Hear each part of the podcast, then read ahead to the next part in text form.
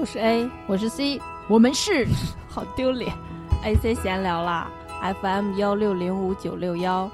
我们都聊什么呢？聊些有的没的，有书、电影、电视剧、音乐，还有其他一切有趣的事情。我们暂居美国，全球视角为您带来新鲜观点。C 已经疯了，就在 这儿。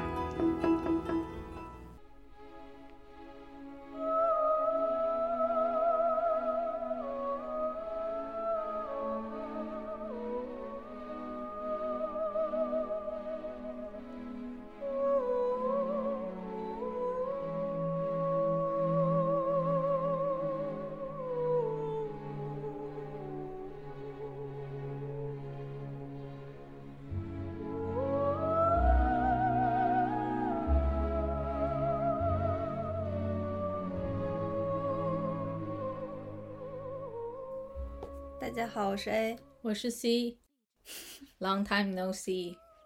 还行吧，算正常时间。呃，如果我们节目没有晚发上去的话，哈哈哈。What I'm talking about？其实因为我那个这一周开始多加了一个晚上的下班之后的一个素描课，然后本来这个时间是用来剪节目发节目的，要是没有的话，应该是可以正常发。嗯嗯嗯嗯，好，不解释了。然后这一周是我们要讲一部书，为了督促我们能把书读完，然后我在微博上提前一周就给大家发了这个，呃，这一周要讲的是督促我们吗？我以为只是我，就都 是。我以为你把那个发上去，就是暗地里在逼我 必须把书看完。没有，我也我发的时候我也没看呢。这就是两个主播之间的 politics，就是因为该。我们该讲书的时候，就发现没有书可以讲，因为没看书嘛。有旧的书，但是就没想讲，记忆都不那么、嗯、没有很 fresh。嗯，然后 同时我也想就号召大家一起读书嘛。嗯，然后我发了那条之后，好像只有一两个人给我点赞，然后我就想说，大家果然就是不看书的嘛。但是我跟你说，这本书 surprisingly，在你说之前我不知道它，但我去看，居然是豆瓣上什么。排前二百五十名的书里排名第五十几，就是它是一个很算是 popular 的一个文学作品，挺经典的，呃，popular 的 classic 的作品，就是它并不是我从哪儿突然挖出来的，是我去豆瓣读书，就我每过一段时间会在豆瓣阅读上那个书店去看一下有没有新书可以买一下，嗯，然后看到他们的推荐了，就买了这本。哦，这样哦，嗯，我还以为你有什么独特的渠道，有人给你供货什么的。哪有？我倒是希望有人给我寄一箱书过来让我读呢。微博上不要这样说，万一我们真的有粉丝这样做干嘛？你别，你不要，你听我讲，让人家有这个负担。微博上有那种，嗯，读书大 V，他们就经常会收到那个，比如说出版社或者是哦作家寄给他们一箱书，让他们做那个书评嘛。哎，你这么说，我觉得这是门生意。就是嗯你如果爱看书的话，按理说有一些有想法的出版社，他可以说说您就给我们个地址，然后一个月给我们几十块钱，就是那种定时的，然后我保证你一年有呃十二本为您 selected 的书寄到您的 doorstep，怎么样？这是个 business 吧？是吧？嗯，就有点像会员制嘛。对啊，嗯我觉得不错。嗯，而且就是现在大家都不一定会去书店嘛，而且你去书店，你面临着很有，比如说我，我是喜欢那种去书店，然后看见非常多不一样的书，然后就像面对一群新的陌生人一样的那种。但可能有些人就想说，你就为我 selected，也是一个很 special 的 service，对不对？就像 Netflix。它不就是直接会给你推送，嗯基于你以前的收看历史，给你推送新出的。是。可是这样，我们把这个主意露出去了之后，它就不是我的主意了。本来现在实体书的生意就很难做，好吧，你们谁觉得这个可行，就拿去拿去用吧。I don't care about money, I care about reading a lot. 就我们在这边读书，还是读中文书、实体书都不太方便，因为美国的版权很贵嘛，所以美国的实体书也很贵。嗯，电子书也很贵，几乎跟实体书是一样的。但我们一直有在买书了，就是对不像国内能一买买个五六本带回家那种。对，嗯，五六本带回家，你们懂吗？就是二百刀，一千多块钱。嗯，都当然也希望那个国内的作家们能尽快的致富啊，嗯，好吧？所以我们今天就要来讲这部《书上的男爵》。嗯，这个书呢，我自己觉得是非常好的，不不管是语言呀、节奏啊、结构啊、内涵呀，都很好。所以我今天是想采取一个新的讲的方式，我跟 C 主播也蕊了很久，就嗯，是一个新的挑战吧。嗯，就是 A 有在劝说我 接受这种新的方式，然后我有一直去呃挑战他，就说那要是不好听怎么办？那要是感觉断层怎么办？怎么怎么样？然后他就说你为什么像一个 叫什么顽固不化的老头子一样？你就你就试一试，就这样。我我说一下我的原因，因为就像刚才说的，嗯我号召我们自己和大家一起读书，结果最后的反馈就是让我让我意识到，其实现在来说读书的人还是少嘛。虽然我们一直在讲书的节目，但是我觉得听完节目去真的读书的人可能也没有很多，所以我觉得这样子会损失掉那个书本身的那些呃魅力。我就希望我们能借着这个节目，能把书原本的味道传递出去。所以我这次想采取的方式就是，我们一起来读这本书，就是我会读一些，然后我们来针对我读的这一段进行一些，哦，我知道了，就有点像那个这边的上了年纪的呃白人妇女会开的读书会一样。对，有点像读书会，嗯。然后我们还是不希望节目太长吧，但现在可以预预料应该是不短。一定会超过一个小时。对，所以就大家一起来跟我们读这本书吧。你刚才说的是你想保持书的味道，然后就突然脑中就想说，万一大家记住的都是东北大碴子味儿 怎么办？就是不仅是读那个翻译过来的翻译腔，然后被我读了之后还有东北味儿，然后这个书的味道就变得很复杂，你知道又不光是你在读，哦，也是我读一半嘛，对吧？你你要讲一下这个作者的背景什么的吗？还是我们就直接？我觉得我可以讲一下。那你讲吧。就是我的嗯固定环节还是保留一下。这个作者呢，他是个意大利，就是意大利人。然后你知道，意大利人的名字都，呃，他们的重音会在一个应该是第二声吧，比如说或者是倒数第二声。这个作者呢，他叫 Italo Calvino，就是意大利人的发音，我就发现很多时候他们会把那个呃 vino。泰喽，就是那个 倒数第二个音会会长一点。比如说，我前阵子看了一个呃电视剧，是写那个最有名的时装设计师范思哲最有名之一吧，他是怎么被谋杀的。嗯，然后他的名字就是 Versace，就是范思哲，意大利的读法是 Versace。嗯，这个书的作者是叫伊塔洛。卡尔维诺，一般 Italo Calvino，对，一般大家会叫他卡尔维诺。然后你像法语，它会在最后一个音，比如说法语就会说，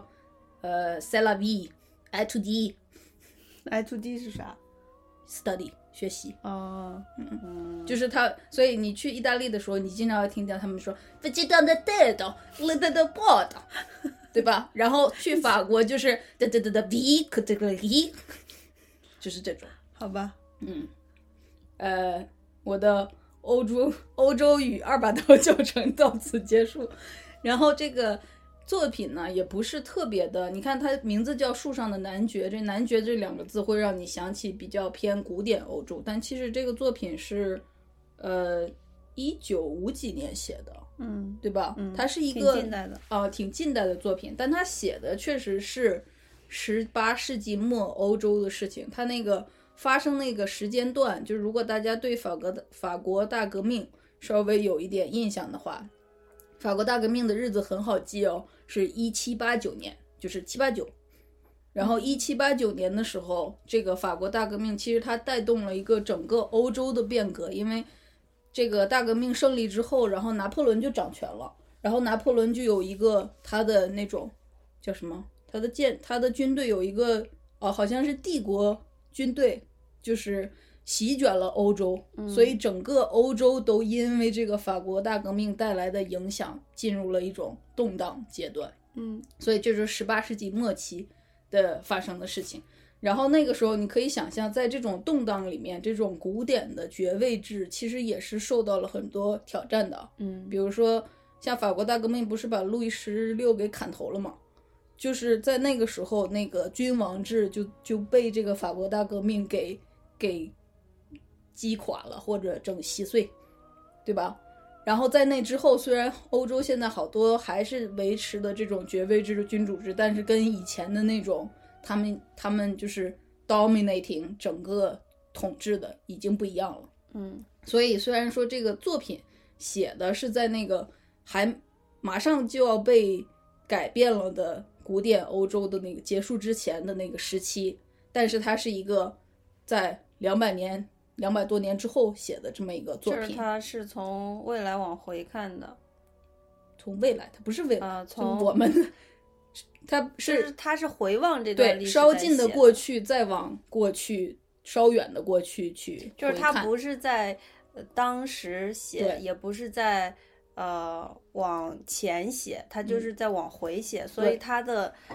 呃作者的观点里面会包含就是历史没错之后真实发生的样子和呈现的世界的状态，在对放到了这个作品所以其实有些人会把它跟《百年孤独》做比较，因为它都有一点那种预言性的、梦幻的，不是特别写实的这么一个写法。嗯但是我想说，就是，啊、我们之前也说过，《百年孤独》它在你这儿是一个属于对于那个一个家族的那么一个回看，对吧？嗯这个作者，我觉得他其实他加入了更多的他对那一片欧洲的一个回视，然后他加了很多他对欧洲的政体，然后呃这种封建制还是民主制，然后人类的变化这么一个哲学性的总结在里面。嗯，所以他跟百年 百年孤独。我我真的非常喜欢《百年孤独》，所以我、嗯我这两者相比的话，我更喜欢《百年孤独》。但是这个作品里面，我就是想说，它其实没有《百年孤独》里面那么多的关于家族、关于个人的那种感情上的变化。对我我就说一下，我也很喜欢《百年孤独》，但是我不觉得这个书就是有比《百年孤独》差什么。他们是完全两种不同的偏重吧。像《百年孤独》，像你讲的，它就是更侧重于家族之间的爱恨情仇、情感纠葛，嗯然后就人们之间的那种呃爱爱意，嗯，然后很很深，然后很撕扯、很纠缠，然后那种呃，因为这种家族之间的爱恨情仇导致的那个家族命运的这种兴嗯衰起对。落，他是走这个，就是有点呃，算伦理嘛，就是有一比较点就比较去挖那个家，没错，就是 family 你你会的这个觉得你一直在被一辆冲带着感情力量的列车碾过。对，所以它其实是家族在历史当中的一个变化。嗯但是像这本书，它其实是以个人为呃出发点，它是在讲一个，就像男男爵是那个主角嘛，就是他自己的成长，呃，自我的完整，然后在伴随着他的一生当中，呃，他所在的家乡，然后那个国家的历史的变化，嗯所以其实是以小见大，嗯，然后就这对，我觉得这这你说的以小见大很对，就是它有一点像射频一样，就是对它的就是可能社会性质会比社会意义会比那个呃《百年孤独》更明显一些。对他，我感觉他好像试图从这种历史、政治和政体的变迁当中总结出一些规律，然后或者是总结出个人在这当中会怎么样变化的一些呃影响啊，或者什么。嗯，我其实感觉他其实是在探索一个个体是如何在这种历史潮流，然后社会、家人、家庭当中保持个体的独立，然后并且还能参与到历史当中。说的很好。对，所以其实他这个书是一个自我意识非常强，然后很有哲学性，很有那个呃心理学或者精神分析方面的这些方面的东西。然后，但是《百年孤独》就是，嗯，更感性吧，然后嗯更偏重于就是感情方面的挖掘。就是你看的时候，你会整个人的就是很投入，然后也很 enjoy，然后不会被他那个里面的。一些理性的东西突然间跳出来，它没什么理性的东西。我就说百年孤独不会像那个现在我们说树上的男爵里面的一些理性的东西突然跳出来。所以说，我我理解你更喜欢《百年孤独》，是因为它的那个很像水一样包围整个包围住，然后很圆润，然后很丰沛。但是像就像泡澡一样，是吗？对对对，像男爵，就是你可以一直沉溺在里面，嗯然后是对你精神的一种非常好的泡澡嘛马萨嗯 massage 嗯按摩。但是像男爵，他就是有就是理性方面的思考，他是有思嗯考和、呃他是搓澡是吗？一个是泡澡，一个是搓澡。我 anyway，I 懂，I 懂了，你懂了。你懂了。就是我刚才为什么说你说的特别好，是说这部书和另外两部作品，这三部是作者的一个合集，然后合集的名字叫《我们的祖先》。所以我为什么说你总结的好呢？就是他确实是从一个个人主义的这个角度去写的，所以他写了这三个作品，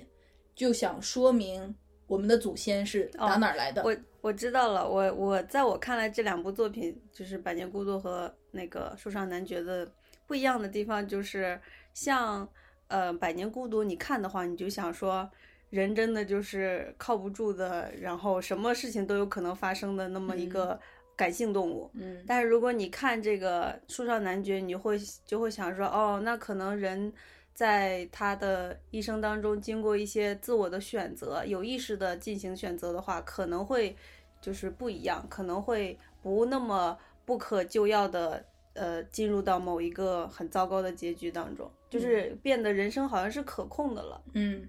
所以其实我们两个在读这本书的时候的角，作为读者的角度也很不一样。就是我是感情挂的，所以我会有的时候觉得它有点疏离。然后你呢是自我成长挂的，所以你在看那个书的时候，其实你的那种认同感比我更强烈。我的共鸣会非常强，嗯就是我我先读完的嘛，我读完就跟 C 主播说，我就是那个男爵。之前我还跟大家说我给你做过我是哪吒，然后我现在又说我是男爵，所以你是性转是吗？不是，就是嗯。精神你还是孙悟空呢？精神性上，精神性上会很接近嘛，就我嗯完全能理解这个作者或者男爵他在干什么，嗯，然后但是对 C 主播来说就会有点陌生，就觉得搞不懂他在干什么。我可以用我的智商去弥补。弥补，这个泥念弥。好吧，然后呃，等会儿我们就在读书的过程中，大家可以听到这个男爵到底干了什么。然后我再最后补充一下，炫一下我的小知识，就是大家会觉得男爵他是个爵嘛，呃，他是什么样的爵呢？就是欧洲的这种爵位制分五个等级，叫公侯伯子男，公爵、侯爵、伯爵、子爵、男爵，然后分别叫 Duke。呃 m a s q u e 呃，Earl，呃，不是 Earl，是哎，伯爵，对，伯爵是 Earl，伯爵奶茶那个 Earl，嗯，然后子爵是 Viscount，然后男爵是 Baron，所以你就发现这男爵其实所有爵位里面排行最低的，然后公爵呢就是 Duke，是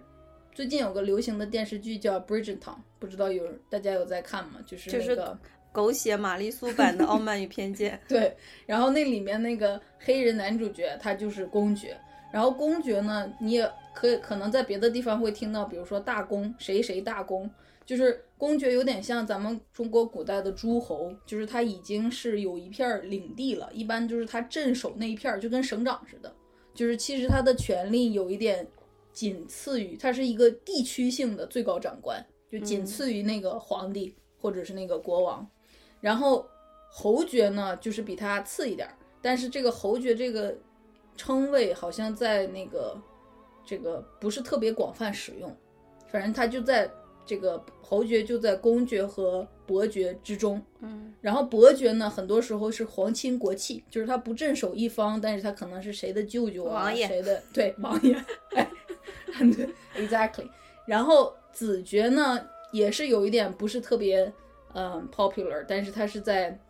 伯爵和男爵之间。然后男爵通常就是有土地的人，所以就是小地主，你知道吗？那个土地可大可小，然后这个，但总体来说，你在政治上的权利要比前面那几辈儿要少多了。所以你你如果是没有什么野心的话，守着自己的一片地，你就是也能过得很富足很好。所以我想说这个，是因为后面我们在说到，比如说这个主人公的爸爸的一些事情的时候，你就发现他是他是一个幻想着自己能往上加官进爵的这么一个人，嗯但是他不是，他是有野心，但他有一点 hopeless，嗯就是他不知道怎么做，或者是有点不上道，所以就变得整个他人有一点 miserable，嗯对吧？对，所以呢，比如说他恨那个他周围的一些，呃，有一个侯爵，你看公侯伯子男，人家排第二呢，嗯他就嫉妒人家有影响力啊，或者有权利什么样的，所以就是。呃，就把这个东西交代一下，大家就知道这个男爵大概在的一个位置，就是呃，丰衣足食的生活肯定是没什么问题了，就是比是比普通民众是高一些，然后高太多了。呃，嗯，对，所以普通民众会对他有一个基本的尊重、嗯尊敬，嗯，但是他比起那些真正的高官又还是对低很多的。对，比如说你在朝廷，就意大利哦。我还要加一句，意大利是所谓欧洲的中国哦，嗯就是那个意大利的，首先它是有特别，呃，在宗教上特别虔诚的一个国家，就是在文艺复兴的时候，那个教皇几乎是掌管一切的，就是你比如说那个我们知道的米开朗基罗，他画了那个 Sistine Chapel 的房顶儿，那个就是教皇让他去画的。嗯。就是整个那个文艺复兴能推动起来，就是当时有那么两三个教皇起到了非常重要的作用，因为他们要 promote 这个天主教，所以就是，呃，在这种情况下，这个有那个梵蒂冈不就在意大利的那个中间那一股了吗？就专门是给那个宗教的那个梵蒂冈不是一个国家吗？梵蒂冈是一个国家，但是它是一个宗教控制的国家，basically 它就是为了那儿的那个天主教堂，所以这个呃有特别多的繁文缛节，就是那堪比中国古代朝廷。就比如说我们那个皇上会带什么东西，穿什么，然后大臣什么顶戴花翎那些东西，他们就一模一样，知道？嗯然后我在学那个艺术史的时候，有一个呃，不是艺术史，是建筑史，是有一有一种房子，它是有一条特别长的走廊，然后那个走走廊的旁边是一个一个一个一个屋，然后你去拜访那个别人的时候，比如说是教皇，你去拜访他的时候，嗯或者是教皇下面的那种次一点的主教，那个主教在你走进去第几个房间的时候出来迎接你，这是一个非常重要的，以至于做错了会引起严重的社交讨论的东西，嗯哼就是特别多的那种繁文缛节。嗯然后他们的饮食在有些地方跟中国也很相像，然后他们在那个人际关系的重视程度上面，就是你一定要认识认识认识谁谁谁，你才能办成这样这样的事儿，就是一模太像一样。嗯嗯嗯，好吧，感谢 C 主播的普及。嗯我们开头我我想先开始读一段，就是你从题目我们就知道这个男爵是生活在树上的嘛，嗯所以他是怎么上树的呢？我来读一下他这个开头有一段，他不他是最开头吗？第一第一第一页他就在就是作者这个作者是以第一人称，是以我的那个名字来写，然后我呢是男爵的弟弟，嗯所以这个事情就是以我的角度在讲的。然后第一第一页就是，嗯，先这里说，几个月前，科西莫满十二岁，我八岁，我们才刚被允许上父母的餐桌。科西莫就是男爵的名字。然后接下来就是像刚 C 主播说的那个餐桌上的一套繁文缛节，这个柯西莫就有点受不了了。柯西莫那会儿十几岁，十二岁，嗯，好，我这儿读一下。而如今呢，同全家人一起坐在餐桌边，家庭里的积怨显形了。这是童年中不幸的篇章。父母不停地对我们唠叨，要用刀叉吃鸡啦，身体要坐直啦，胳膊肘不要靠在桌子上了，简直没完没了。还有我们那位讨厌的姐姐巴蒂斯特她，一系列的叫嚷、气恼、处罚，呃，踹腿、踢腿就开始了。直至科西莫拒绝吃蜗牛，并决定把他的命运同我们断开的那天为止。这种家人之间的积恨的积累，我后来才明白。当时我八岁，觉得全都是在做一场游戏，顶撞大人是所有的孩子的脾性。我不明白我的哥哥当时表现出来的执拗劲头中蕴藏着更深厚的东西。我们的父亲男爵是一个讨厌的人，这是肯定的。尽管他并不坏，他讨人厌是因为他的生活由不合时宜的思想主宰。这在新旧时代交替的时期是常见的事情。时局的动荡让某些人也蠢蠢欲动，但却是完全背道而驰。而我们的父亲在那锅沸水一般的形势之中，竟妄想获得翁布罗萨公爵的爵位。他一心考虑的只是家谱继承权以及同远近的权贵们的争斗和联合。好了，这是就就完了，就就。就讲一下这个开头嘛，嗯，所以就是基本上，呃，科西莫上树的原因就是一个契机，就是他在他们一家人在餐桌上吃东西，嗯，然后呢，呃，就是手续很多嘛，嗯，然后要求也很多，嗯，然后科西莫就不想吃那个蜗牛，就法国蜗牛挺著名的，但是小孩可能就是不喜欢，这是意大利。所以吃蜗牛，这书里有说它是从法国来的一种时尚哦，就是大人们其实也不一定真的多喜欢吃蜗牛，但是你既然是贵族，然后那个时候整个欧洲都有点像法国看齐，就是学对，就是 这个蜗牛怎么着的你得吃，就像就像有的时候你知道大家会说好喜欢吃什么鹅肝和鱼子酱啥的，嗯嗯，我就觉得没有肘子好吃，就是，但是你要是。到了那个 level，你必须得吃鹅肝和鱼子酱。所以这个时候，这个十二岁的柯西莫就，嗯，拒绝吃。但是在那么一个显赫的家庭里面，你在餐桌上表达不吃蜗牛，就是一个很严重的事情，对你家族的一个背叛，知道吗？对，所以他跟他父亲之间的这个矛盾就升级了，他就就是死也不吃。嗯，然后父亲就对他进行处罚之类的。然后他为了表达自己的。抗议，他就上树了。嗯，然后从他爬上树那一刻起，他到死都没有再下来过。他到死，他的脚都没有贴到土地上。对他从此以后就开始了树上的生活。对，然后这里就是，嗯，这个作者，这个弟弟，他就说，他当时并不知道哥哥的这个拒绝吃蜗牛的这个执拗。底下包含了更深的东西。嗯，其实这个因为小孩闹脾气也很那个，很像嘛。对，就是呃，小孩跟家长有冲突，这个是非常常见的。但是经常是以小孩的那种妥协、妥协和被处罚为结结尾。嗯，但是这个科西莫不一样的地方就是他找到了一个方法，将自己的这种抵抗和反抗进行了下去。嗯。你说这个，我想起一个好玩的事情，就是我以前有个朋友给我讲，他家是那种中小城市的，嗯，然后他小时候他爸妈带他去北京动物园，嗯，他就特别想要一个熊猫的书包。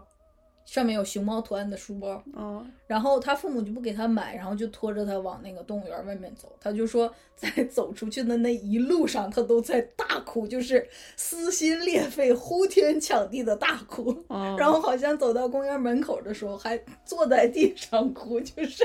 就跟你参加葬礼的那种哭法似的。然后最后他也没有得到这个书包，所以我就。这个 Sorry for my friend，这是一个很伤心的故事。但是我就想说，这这个就很像是一个小孩想得到什么东西得不到，然后他没办法，只能哭，对不对？嗯。但是我们的主人公柯西莫呢，他不光是没有，他不是只是让大人得逞了，就是哎，没有，大人也没得逞，因为他也没吃蜗牛。对，他并且他还有自己的一个 solution，就是我我怎么能做到从此不吃蜗牛呢？我上树了，你知道吗？就是就跟我那个朋友，如果就是从此以后不穿衣服了，就是你不给我买书包，我就不穿衣服。这听起来像是一个威胁，但是对柯西莫来说，这个上树这个事儿是他一个一个价值观的体现，你知道吧？对，就是他的自我，就是我要表达我的态度，嗯，然后，嗯，哎，这就 对，就是因为你在你还是小孩的时候，呃，你其实你吃穿住行你都要依靠大人嘛，所以你其实没有什么所谓的自主权，嗯你根本没有一个这种自主权的话，你凭什么去彰显自己的个人意志？对你就就是得去屈服，对吧？对这就是一般的理解。嗯但是像这里书里就从这里开始就是讲这个小男孩有多不一样。嗯他即使那么小，他其实脑海当中并不很明确自己在干什么，但是嗯他就是要咽不下这口气，他就嗯在这个当下一定要 address 他自己的这没错，我个权利就不。下地活着了，我对就在树上。对，所以这个就是这个第一段，呃，第最开始他是怎么上树的，嗯。然后下面就是他就一直在树上坚持，嗯，然后呃，而且其实这个小男孩很聪明，他已经呃用他已经学到了很多各种各样的知识，让他得以在树上，就是比如说睡觉啊，然后呃喝水啊，呃甚至上厕所呀什么的，这些他都搞定了。然后甚至打猎，就是他有带一把短刀上去，他还让他的弟弟给他弄鱼钩什么的。他他所以他不是一个 miserable 的，像像流浪汉一样蜷缩在，蜷蜷缩在树上的这么一个形象，对，他就是 manage 的特别好。嗯，而且他上树之前，他不是在餐桌上嘛，都是衣冠很整洁的那种，穿的就像一个小王子的样子，嗯。头上戴着那种三角帽，还有一个配件什么的，嗯。他就就是穿着那身上去，对穿着那身上了树。嗯。嗯。然后下一段就是经历了一段时间之后，就是他呃家人，他妈妈嗯，是怎么理解他儿子的这件事情的？他妈妈其实是一个有点怪的女人，嗯，所以这轮到我念了吗？嗯，你来读这个我。先说一下他妈妈为什么有点怪，就是他妈妈是一个将军的女儿，然后呃，他妈妈的妈妈在很年轻的时候就去世了，所以 basically 这个将军就在不断的征战打仗的过程中带着他的女儿生活，所以他这个女儿就一直的在各种兵营里，呃，虽然是一个。长很矮小，然后手无缚鸡之力的这么一个女性，但是从小在军营长大的这个经历，让她的脑袋里全都是军事，就是她懂得各种各样的什么火箭炮击的路线，然后这个呃，她会用什么那种有点就是那个布条做那种呃模拟的山川和河流，然后呃设想在哪里排兵布阵，就哪怕他已经嫁作人妇，生了孩子，对，这个军事就是他的爱好就是他和 passion。他没有任何的途径和方法让他施展他的抱负，但其实你看他掌握的知识和他的激情，他就是一个军事家。对，就是如果他是一个男的的话，对吧？嗯他是这个将军的儿子，他估计早就出去打仗了。对但没办法，她是一个女性，所以就是她的所有的这种激情都在都在她的脑子里，对军事的热爱里。嗯然后 Witch 呢，surprisingly 的帮助了她去理解科西莫做的这件事情。嗯，我在这儿就读这个啊，从这儿，这个女将军就是说的她妈妈。女将军想起一些在营地的树上站岗的哨兵，我不记得她说的是在斯洛文尼亚还是在波美拉尼亚。他说那些哨兵如何发现了敌人，使军队免遭一次偷袭。这番回忆突然把他从母亲的担忧状态带入了他喜欢的战争气氛之中。他认为终于找到了替自己的儿子行为辩护的理由，他不再着急了，还颇引以为傲。可是没有人听信他的那一套，只有呃福施拉弗勒尔神父除外。这个神父是他们的家庭教师。神父煞有介事地对那个军营故事和我母亲的类比表示同意，因为这样他就可以随便抓住一个理由，认为眼前的发生的事情是合乎情理的，由此可以推卸掉他心头的责任和忧虑感。就这样。然后这个下一段呢，就是他妈妈在通过这个理解了他儿子在干什么，或者是以他的方式理解他是如何跟他的儿子交流的。呃，他在那里一边挥动一面小旗，一边从望远镜里观看。只见他脸上容光焕发，笑了起来。我们明白是科西莫回答他了。我不知道他是如何回答的，也许挥挥帽子，要不就是摇摇树枝。肯定是从那儿以后，我们的母亲变了，她不再像从前那样忧心忡忡了。虽然有这样一个抛弃惯常天伦之乐的奇特儿子。使得他做母亲的命运与别的母亲是如此不同。他是我们一家人当中第一个接受科西莫的这种反常举动的人。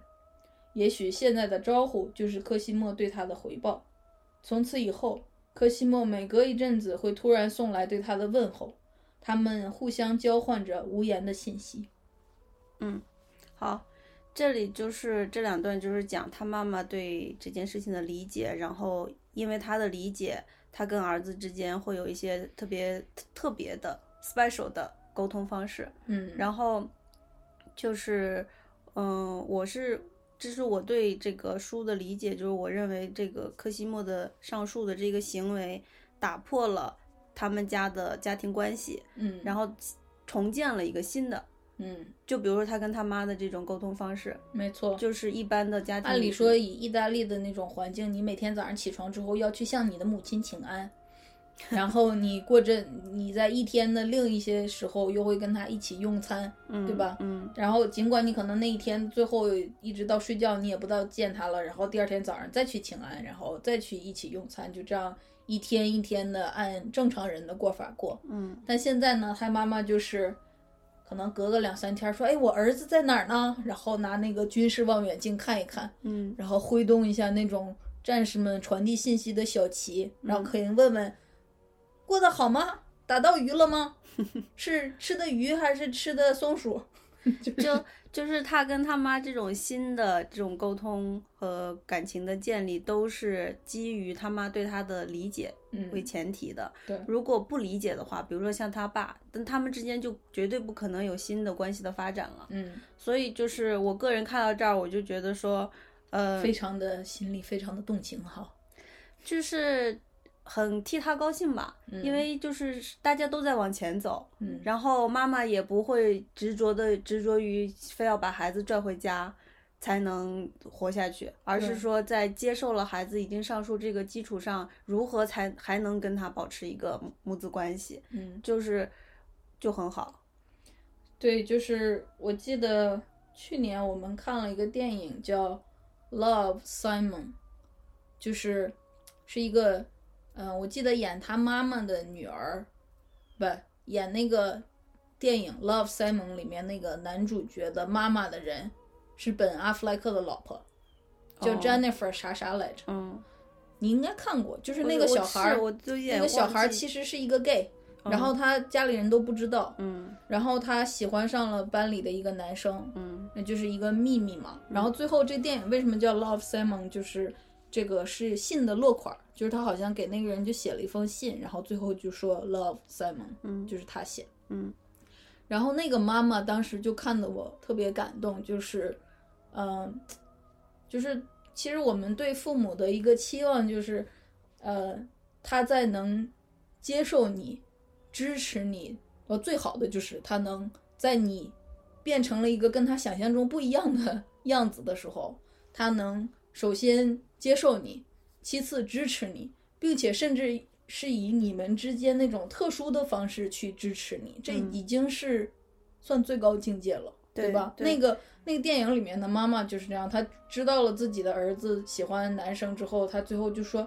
你怎么不早告诉我呢？我们可以。”聊一聊这些事情啊，你喜欢这个喜欢那个，我可以帮你看呀。他好像我不记得他是不是那么说的，还是我给他加的台词，就是 反正我们俩都喜欢的是男生，我们可以聊一聊呀。就是啊，我知道，我知道，其实就是这个像这个女将军或者你说的电影当中那个妈妈，其实就是放下了他们自己，嗯。就是很多的家庭的矛盾都在于家长没办法放下自己，没办法放下自己对孩子的期望和这个，嗯、我在想，反过来的这种麻烦有一样的比例吗？比如说，家孩子对家长有什么一个期望，然后如果家长没做到的话，孩子放不下自己。孩子其实，在小的时候，他对家长没有任何期望的，他对他就是会无无条件的去服从和爱家长，嗯直到他开始有自我意识，他开始有自己想做的事情。嗯，对，这这个确实是一个比较单向的，就是因为家长把孩子生下来，孩子就是会成长成一个与家长的想象不一样的人。对，但是孩子在遇见家长的时候，家长已经 pretty much 就是那样的人了。对啊，就是孩子在第一刻遇见你的时候，你已经是这样，他是个家长然后他就爱你这样，嗯，然后他也不会就是，哦，我想起来了，嗯，如果不是之前看到谁，就是金卡戴珊的生父，他不是变性了吗？嗯，对，对，就是比较少的这种例子，就是当你的父母突然间哦说他们要怎么怎么样的时候，你是不是也能接受？我觉嗯得也很难，所以这个这个是你说这个，我想到就是比如说有一些呃成还子女成年之后，父母可能想离婚，嗯，然后子女就说你你怎么这样？你为你你不替我们着想什么的，这个就是一个反向去控制家长的例子。所以感觉家庭当中的这很多不幸的根源，就是大家都觉得对方应该是一个什么样子，或者 meet 了自己的一个期待。其实我觉得就是因为这个边界不清楚，互相在对方身上投射了自己。嗯，家长在孩子身上投射自己的希望，孩子在家长身上投射自己的愿望。嗯就是如果对方不按照自己的心意行事的话，他就是不能接受的，因为他投射了嘛。但是如果他能分得清我是我，他是他，那你你你那我们怎么是一个家？就是 就是你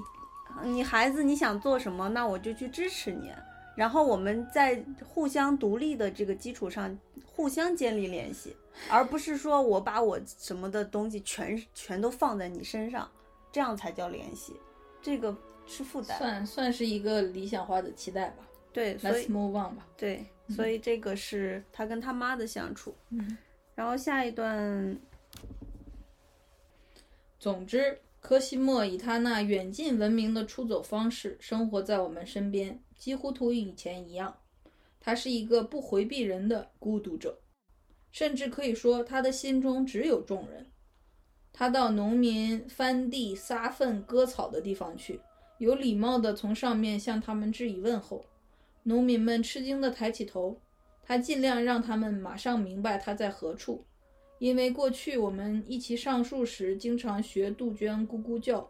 并同从树下经过的人们开玩笑。他改掉了这个毛病。起初，农民们看见他从树枝上走了那么远的路程，大惑不解，不知道应该像对老爷们那样向他脱帽致敬，还是对一个顽童那样大声呵斥。后来，他们彼此熟悉起来，农民们同他聊农事、天气。还对他在上面的游戏表示赞赏，认为这同他们看见的其他有钱人的许多娱乐相比，既不好也不差。在树上，科西莫可以半个小时不动地看他们干活，并询问肥料和种子的情况。这是他走在地面上时从未做过的事情，因为那时他从不与村民和仆人说话，很不好意思开口。有时他会指出田埂、田垄。除直了还是弯了，或者报告邻居地里的西红柿已经成熟了。有时候还自愿替他们办点小差事，比如去告诉一个割草人的妻子送块磨刀石来，或者通知人们给菜园浇水。当他为农民完成这样一些责任重大的使命而奔走时，如果遇见麻雀停在一块麦田里，他就挥动着帽子大声叫嚷，把它们轰走。我多读了一段，嗯，好吧。所以这里就是他开始在树上生活之后跟村民们的相处。嗯，嗯就是其实这里有一个很新鲜的角度，就是看起来他虽然是上树了，但是他并没有远离人们的生活。就像那儿说的，他是一个不回避人的孤独者，甚至可以说他的心中只有众人。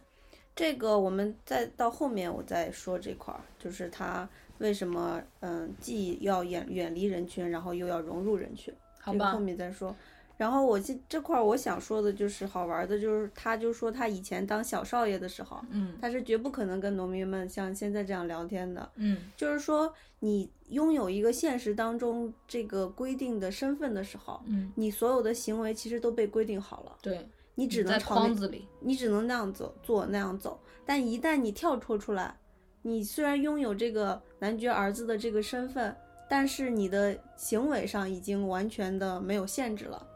是的，虽然是以别人可能以为你是疯子为代价，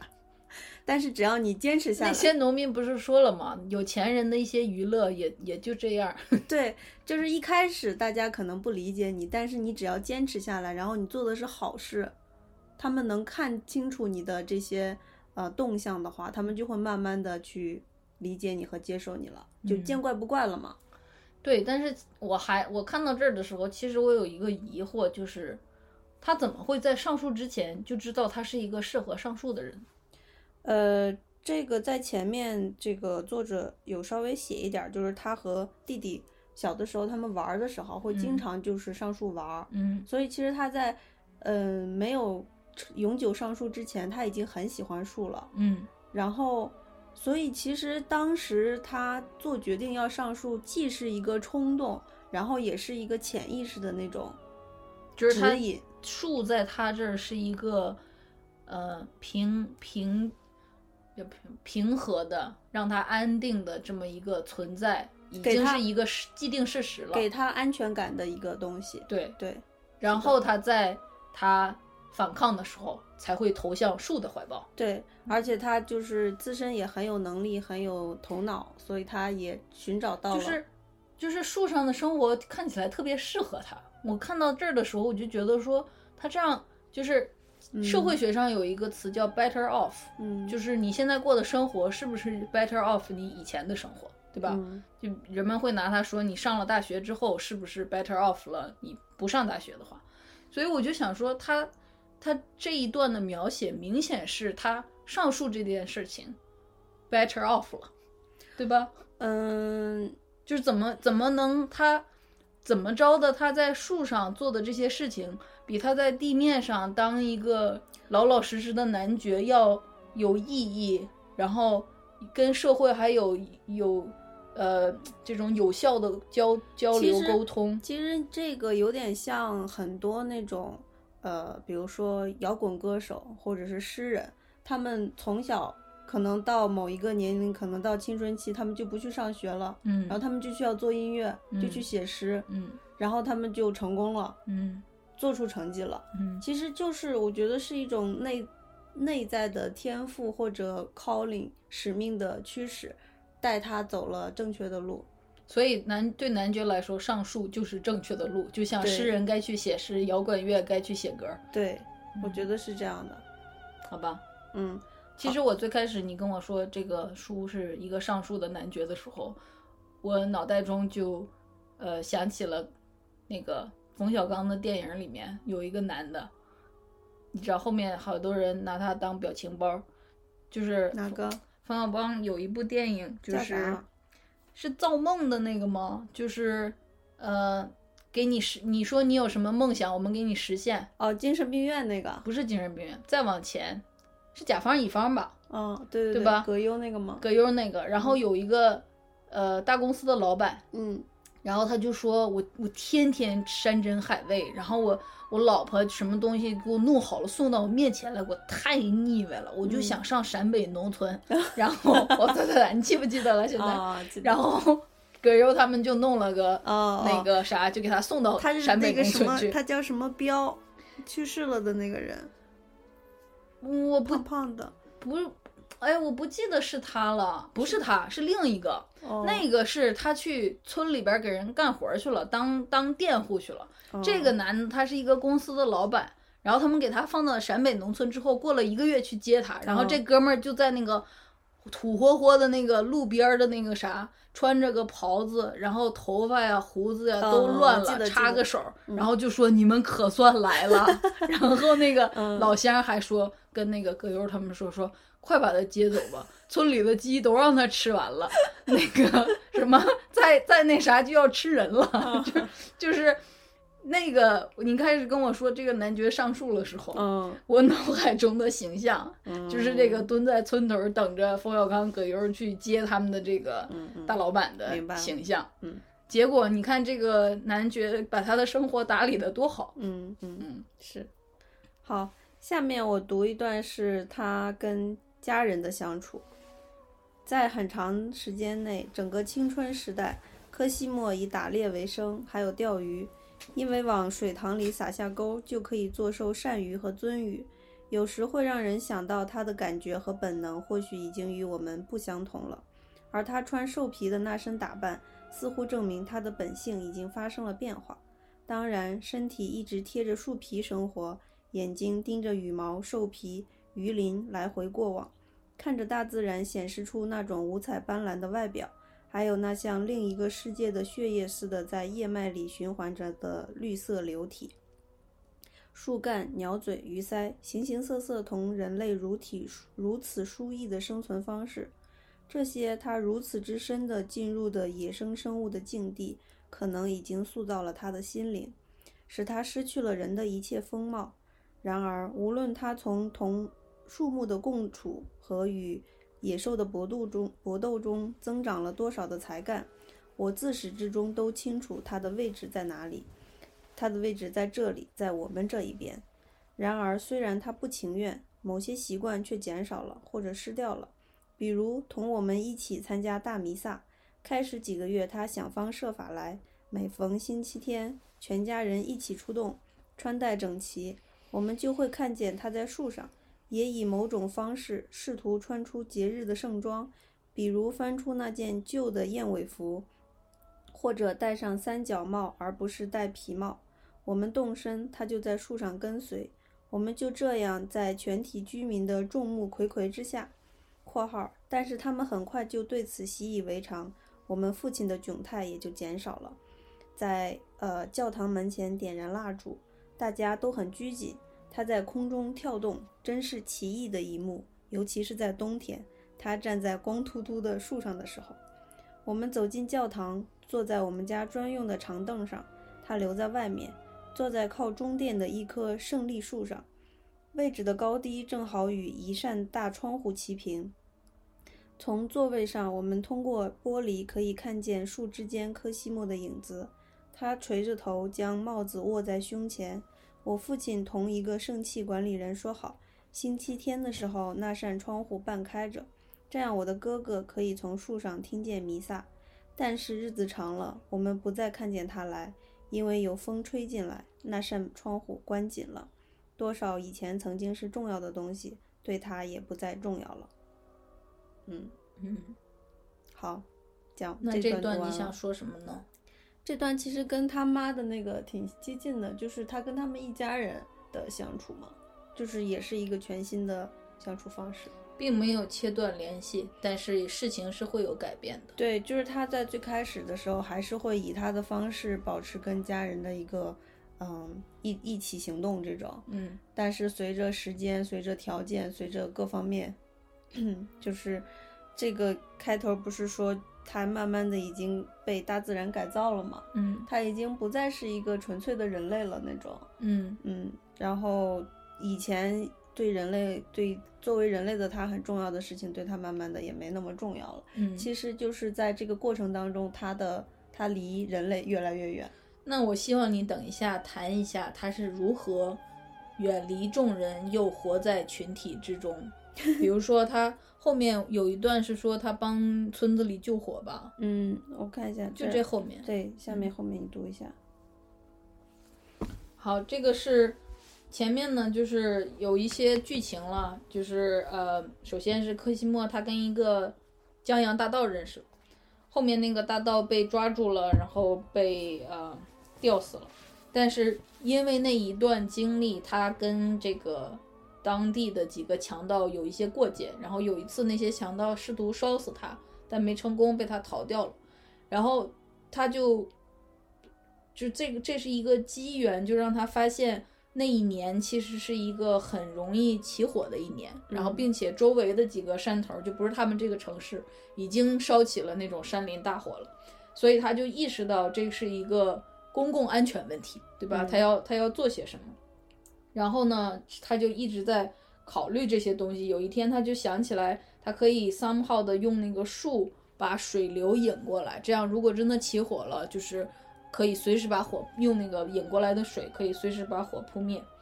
呃，他们家里有一个他爸爸的弟弟，叫他们叫他律师骑士，也是一个很奇怪的人。就是他既是个律师也，他的他的职位 title 叫做骑士，所以叫他律师骑士。然后呢，这个这里就写说科西莫开始采取行动了。呃，科西莫让律师骑士坐下来计算和绘图。与此同时，他动员起私人森林的主人、国家森林的承包者、伐木工、烧炭工，大家齐心协力，在律师骑士的指导下（括号）也就是说，律师骑士被大家强迫着指导他们，也不允许他有半点分心（括号完毕）。由科西莫从树上对工程进行管理，修筑起一些蓄水池，这样任何一处一旦发生火警，人们都知道把抽水管往哪里插。但是这还不够，必须组织一支消防队，在火警发生时，能立刻排成一条长蛇阵来传递水桶，把火控制住，不使其蔓延。由此产生了一种民兵，轮流的进行守夜和守卫和夜间巡逻。翁布罗萨的农民和手艺人中的男人都被科西莫征集起来，很快的，像在每种集体中都会发生的那样，产生了一种团体精神。各分队之间展开竞赛，都准备好好的干一番大事业。科西莫也感到了自己有一种新的力量，并为此而高兴。他发现了自己领导和组织群众的能力。幸运的是，他的这种才干没有被滥用过，在他的一生中只发挥过极少的几次，总是用来争取取得，总是用来争取重要的成就，而且总是取得了一些成功。他懂得这个道理：集体会使人更强大，能突出每个人的长处，使人得到替自己办事时极难以获得的那种快乐，会为看到那么多正直、勇敢而能干的人而喜悦，为了他们值得去争取美好的东西。（括号）而在为自己而生活时，经常出现的是相反的情况，看到的是人们的另一副面孔，使你必须永远用手握住剑柄。（括号完毕）这个火灾的夏季因此而成为一个不错的季节。在大家的心中有一个需要解决的共同的问题，每个人都把它放在其他个人利益之前，而且从许多其他优秀人物的赞同和敬佩中得到了满足与报偿。后来，科西莫不得不明白，当那个共同的问题不存在之后，集体就不再像从前那么好了。做一个孤独的人反倒更好一些，而不要当首领。到这结束了。这一块儿就是说他会带领大家一起做一些呃比较大的事情嘛，然后嗯。帮大家解决一些大问题，嗯。然后也顺便讲了一下他呃在跟大家一起做事的时候，那个集体一起做就完成一个呃事业的时候的那种满足感。然后他自己本身也很有领导才能，嗯哼，但是等那个事情事情不在大家共同的目标的那个事情结束了之后，嗯那个就会有内讧。也不是内讧吧。我觉得作者这一段哦，因为我刚提过法国大革命，嗯，我就发现这个这个救火的这件事情，还有科西莫在从中的这种经历，作者写的这个角度，其实很像是在写一个呃一堆革命者由于一个什么原因集结起来，嗯，然后最后那个原因不存在的之后，他们又散掉，甚至是彼此刀剑相隔。比如说他加的那个括号，就是在为自己而生活的时候，就会出现相反的情况。嗯就包括我们国家的历史上那个有一个那叫什么来着，就是大清快亡国的时候，太平天国，对，就是那个来来回回那当中的那些故事，我觉得这儿作者是有一种历史观的评价在里面。对，其实就是因为人都是利己的嘛，这个是大家都知道的。但是你如果每个人都干自己的话，那很多事情做不成了。所以在当有一个共同的目标，大家力气都往外使的时候，是可以就是美好的品质都会出来。对这个，我觉得作者的这个分析和总结特别的到位，让我想起了《乘风破浪的姐姐》，就是那些我说的是第一季哦，因为第二季我们没看。然后我们以前不有一期节目讲第一季嘛？对我前两天做饭的时候刚好在听，然后就想起来这些女明星，她们在各自在娱乐圈打拼的时候。都有一点疲态了，你看她们都到了自己的三十岁以上，然后各自可能，呃，在在思考后面要干嘛，然后把他们放到一起，让他们排节目的时候，众人纷纷表示，在一个团体里面，大家呃拧成一股绳，向着一个目标迈进，然后是一个非常美好的感觉。然后甚至有一有一些很难搞的姐姐也说，现在我终于意识到了女团的魅力，就是很多事情，那个女团的魅力就是那个东西只能通过集体来呈现。嗯，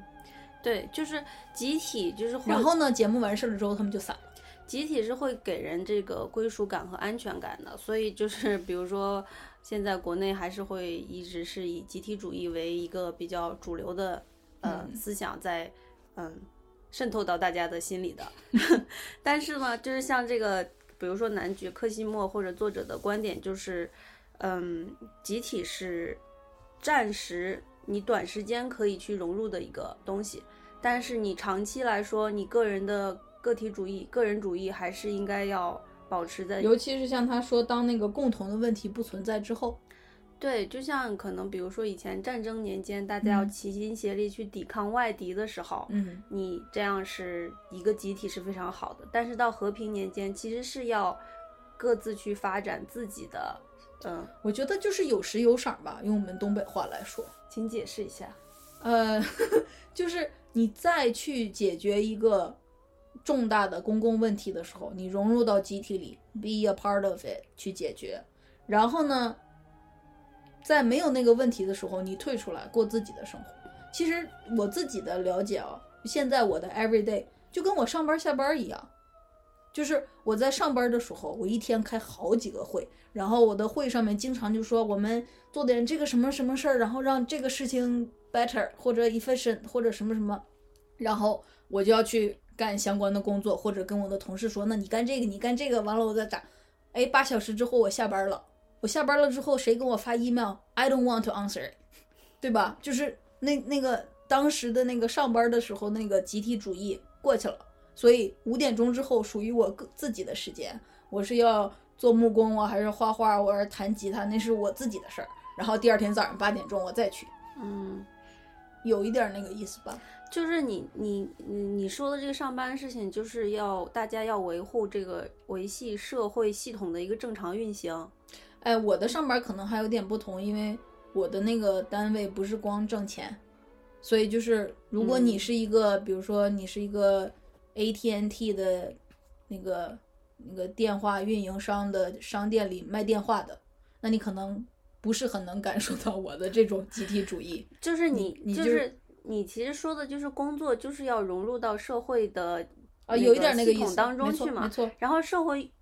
运行的这个最基本的，就是为了大家都能有一个更好的生活。然后，没错，就像公司啊，集体的呃公司作为一个集体，就是你让公司赚到钱，然后他也让你赚到钱嘛。对，就是所有人的力量用到一处的时候，是为了使这个社会更好的运行，然后回报到每个人身上，每个人嗯都得到很好的福祉。嗯，这个是可以的，但是你就是作为一个个体的话，你不能就是一直，嗯，在一个集体里。不仅在一个集体里，还把自己所有的思想都投射在那个集体，为集体代言。那就是邪教，真的就是我我就是，就很多人说话就是要为大局着想，哎为国家着想，为哎公司着想，那个就是有点我，希望你一直能跟大局活在一起，就是你们 every day 吃饭拉屎睡觉活在一起。就是大局，它其实是一个很抽象的东西，是就是你为了让社会更好的运行的一个目的去做的。但是你最终回来，你还是要回馈到你个个人的生活上的嘛，嗯，对吧？我之所以说邪教是前两天我看过一个纪录片，就是那个邪教是那个教是相信每个人死了之后都会上一个宇宙飞船，然后然后呢，他们就大概有三十多个人信了这个教，不是现在，大概是一九八几年、七几年的时候，加州那边的事情。嗯。然后他们就在一个，还还有不乏一些有钱人哦，其中一个有钱人就把自己在加州的别墅拿出来，你就大家一起三十几个人住在那个别墅里，同吃同睡，然后穿一样的衣服，留一样的发型，然后每天做一样的那个 schedule，嗯。然后一起等着哪一天完蛋了，一起上宇宙飞船，嗯然后最后就为什么他这个暴露出来的呢？就是一个大型的集体自杀，就警察进去那三十几个人都躺在地上死了，哦然后这个邪教也完蛋了。嗯他们也都登上宇宙飞船了，然后我，所以我就说这种同吃同住，然后 every time 都在一个集体里的这个一个 extreme，就是这种邪教。嗯像以前我们说那个刘瑜的，就说逃避自由嘛，其实个体就是要自由，但是集体的话，你就可以自己不用想，嗯集体告诉你怎么做，你就去做，你就做个螺丝钉儿嘛。嗯很多就是不能面对自己人生的人，就很乐意去融入这个集体。嗯，但是你说不能是说 incapable 还是 doesn't want to？both，好吧，哦嗯，差不多下面吧。我我想说，我们要不录两期吧，就是我们再说一个点，然后我们这期就先这样了。好吧，嗯，好，让嗯、就是说呢，现在我们进行到下一段，就是这个科西莫把火灾的这个这个隐患，呃，帮助这个村子度过过去之后呢，他就进进入了一种虚无的状态，就是像我们刚才说的，他回到了集体里，啊不，回到了个体，脱离了集体，回到了个体，但是他个体要做什么呢？他现在就是相当于站在了一个十字路口，因为他在树上度过了他的呃少年时期，他是十二岁上的树嘛，对，所以他这会儿应该是十七岁，就嗯变成了一个青年了，对吧？嗯作为一个青年，他要干什么呢？他有一点迷茫，所以呃，他也觉得有一些孤独，因为好像只有他生活在树上。嗯所以这个时候，村子里就来了一些外边的人，然后在广场上聊天的时候，有个人看见他，就说说哦，你也在树上啊？我看见那个哪哪哪个城市啊，他们那儿有一堆西班牙人也住在树上。然后他就说，哎，是吗？他就想去找他的同胞，然后呢，他就呃远渡树梢，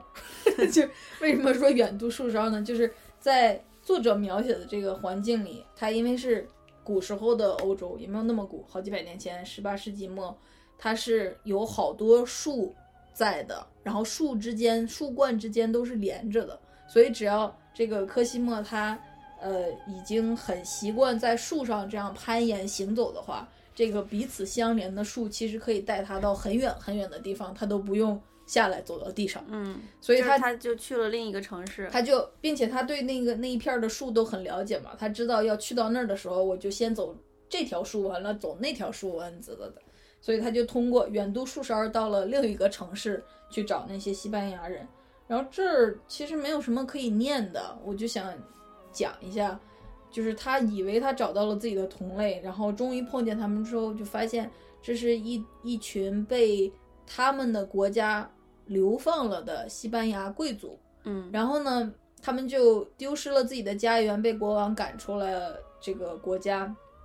赶出了自己的领地。他们就走啊走，走到了这个地方，然后想歇一下，并且想给国王写那种请愿书，要他撤回成命。然后这个当地的这个地方政府呢，和这个西班牙的国家有一个呃签订的一个合约，就是他不能 host host 的东西，他不能安置从西班牙来的那些流民，除非他们没有踩在土地上，因为那个合约的那个就是你要咬文嚼字的话，合约是说不能踏入土地，嗯。然后呢，这个这个城市其实它很 flexible，就是这个城市的官员呢，并没有存存心要为难这些西班牙贵族的意思，嗯并且这些人很有钱，他们如果住在当地，然后就会雇人给他们送吃的，给他们洗衣服，就像以前那个火车上面，然后到站了之后把窗户打开，然后底下那些小贩儿就可以卖东西，然后车上的人就可以买吃的那样。呃，对，但是是相反过来的嘛，就是现在你是说那个火车上的人是那些西班牙贵族对啊是吗？哦，他不用下火车，不他用下火车就花钱，然后那个可以花钱。然后现在这个地方官员研究出来的方法就是，这些西班牙贵族不用站在地上，就并未踏入土地，但只要他们住在树上，这个城市还是可以给他们提供服务，既促进了当地的经济，又没有违违反合约。嗯所以这些西班牙贵族才住在树上，而且他们就是属于那种十指不沾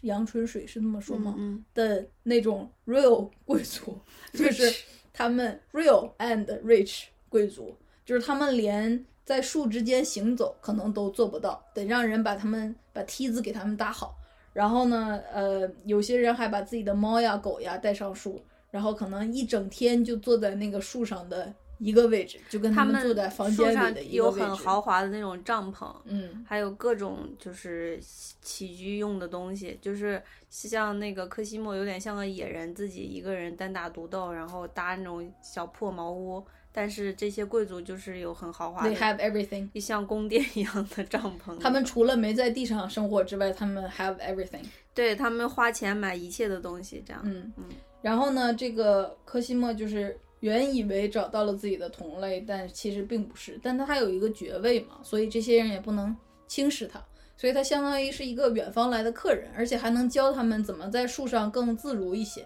所以他在短期内和他们做了朋友，还跟其中的一个年轻的小女孩谈了一场 puppy love 的恋爱，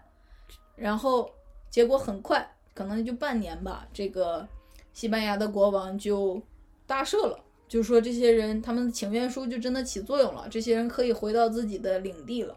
在那个好消息来的那当天，他们就呃欢呼沸腾，然后立刻把自己东西收拾一下，然后就走了。走了之后就是他们走之前有邀请柯西莫一起走，因为柯西莫展现了自己的才能，对，然后他们都很喜欢他，嗯，而且他还跟这个其中一个那个嗯高高官的女女儿就是定情了嘛，嗯，然后那个女儿女孩儿也说你要跟我们一起走啥的。嗯，后来到他们真的下树的时候，他就没有跟他们一起走。对对，所以就是那那一刻有一点傻逼西。我上周不是说上期节目说我要写傻逼西的歌，就是他们就原本你以为是你的同类或者 so called 同类，所谓的同类，呃，在他们不必要待在树上的那一刻，立刻就走掉了，对，然后就留下了遍地的垃狼圾。其实嗯其实就是他们不一样的地方就在于科西莫是主动选择上树，而他们是被动的被流放到树上的。嗯，所以这个主动选择跟被动选择虽然形式上看起来都在树上，但实际内核是完全不同的。没错。嗯，所以就是他们就走了，走了呢，就又变成了柯西莫一个人。嗯然后从这儿之后，他就相当于是过完了他的青春期。他从这个，呃，这个地方叫奥利瓦巴萨，他从奥利瓦巴萨再回到村子里的时候，他就变成了一个男人。然后呢，这个我们现在讲到这儿，这期节目就暂停了。然后我们会把后面可能还有一个多小时的内容录到下一期节目里。这个我们就下一期节目再看这个男爵变成一个男人之后 是如何面对在树上的生活的。嗯，这个关于他跟西班牙家族这个，我还想再说一下，就是大家把它类比到，嗯，我们比较熟悉的例子，就像就像歌手啊，有些人他们是真的是热爱音乐去做歌手，而有些人就可能是为了名利去做歌手。就是说我唱歌又好听，然后我又想挣钱，Why not？对，所以你的你去分辨这这两种人的时候，你就可以拿男爵跟西班牙家族去做对比，就是他是不是真心热爱这个事情，然后这个事情是不是是不是挣钱都能带给他力量呢？还是说一定要有一个世俗的成功才能，呃，他才能接受这个？你说的这个嗯有道理，嗯 就是，呃，你说歌手这个事儿还有一点儿 tricky，就是因为从生理上来说，唱歌是会让你快乐的，因为嗯大脑会缺氧嘛，然后它会就是那个扯开嗓子嚎的那个过程 会分泌多巴胺，啊，然后或者跳舞也是，因为它 basically 是一项体育运动，对吧？嗯嗯然后你出汗那个健身的过程哦，也会分泌我多巴胺。我刚那个例子我要这么举，你你说这个是对的，就是有一些有一些孩子他是真心喜欢音乐，所以他就去那个学音乐，但有一些是从小被逼的学钢琴、学乐器，然后从此走上了那个路。呃，也是，但是我想换一个例子，嗯因为就是歌手啊、演演戏啊，或者是这种娱乐业的，你在从业的过程中，很多时候你自己是会感受到愉悦的，因为那个那个东西生理上能给你一些反馈。但我就想说，前两天我看到一个帖子，就有一个人说，他说要是没有父母和家庭的压力，我特别想干保洁。他就说他特别喜欢收拾屋子，然后擦地、擦浴缸，就把东西都弄得很干净或者啥。但是你说，你干一个保洁，就是简直就是现在大家能想象的那个社会的那种生物链最底层层的那种工作。所以他如果真的去干了保洁，比如说他成立一个保洁公司，并且他不光是老总，他还是自己会出任务的那种，他是 real 热爱保洁。这个这个热爱不是我说的那个 physical，哎，可能干活的话出点汗也有多巴胺，是吧？当然了，但是我就是说呀，这个东西它更 challenge 那个会惯常带给你的名和利的那种东西。你干个保洁公司，你可能顶多能挣着钱，然后衣食无忧，但它绝对不会给你带来歌手、演员的那种 fame，对吧？嗯，那我觉得你这个例子可能更合适，在于他外表看起来就是会被人指指，点点的，没错，就像上述这件事情也会被人指指点点，所以只有你真心热爱，你心里面有很坚强的没错那个意志的话，你才能坚持你才会那么做。嗯嗯，因为歌手、演员他有很多别的东西去吸引啊，哪怕哪怕你不喜欢那个东西本身，它给你带来的那个名和利，也是吸引你去做那个东西的原因。嗯嗯，好吧，好，觉得很好。嗯，所以我我我还是想 call you back，就是你刚才说的他。既远离众人，又生活在集体之中呢？你想这期节目说还是下期？嗯，那在这儿说吧，我觉得下期还是挺多内容的。嗯，please 那我说一下，说一下，就是，呃，我自己其实非常赞同他的这个观点，就是你要保持你个人意志的完整的话，你是需要有一个跟大众有一个距离的，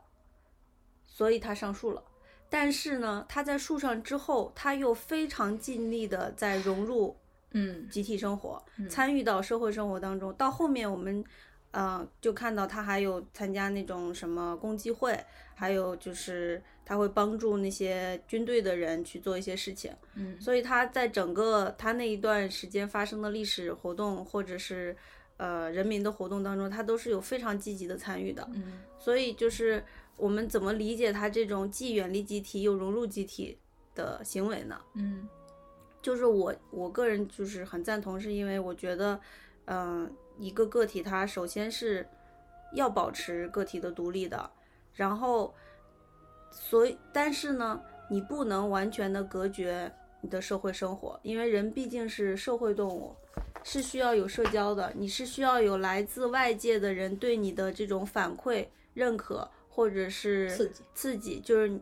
就像是以前那个荣格那个书里面有说，你要有一个坐标系，你看到他人，你才知道自己在哪。嗯如果你就以一直是以自我为中心，活在自己的世界里，你就不知道自己在哪儿了，你嗯就没有一个参考参考系。嗯所以这个，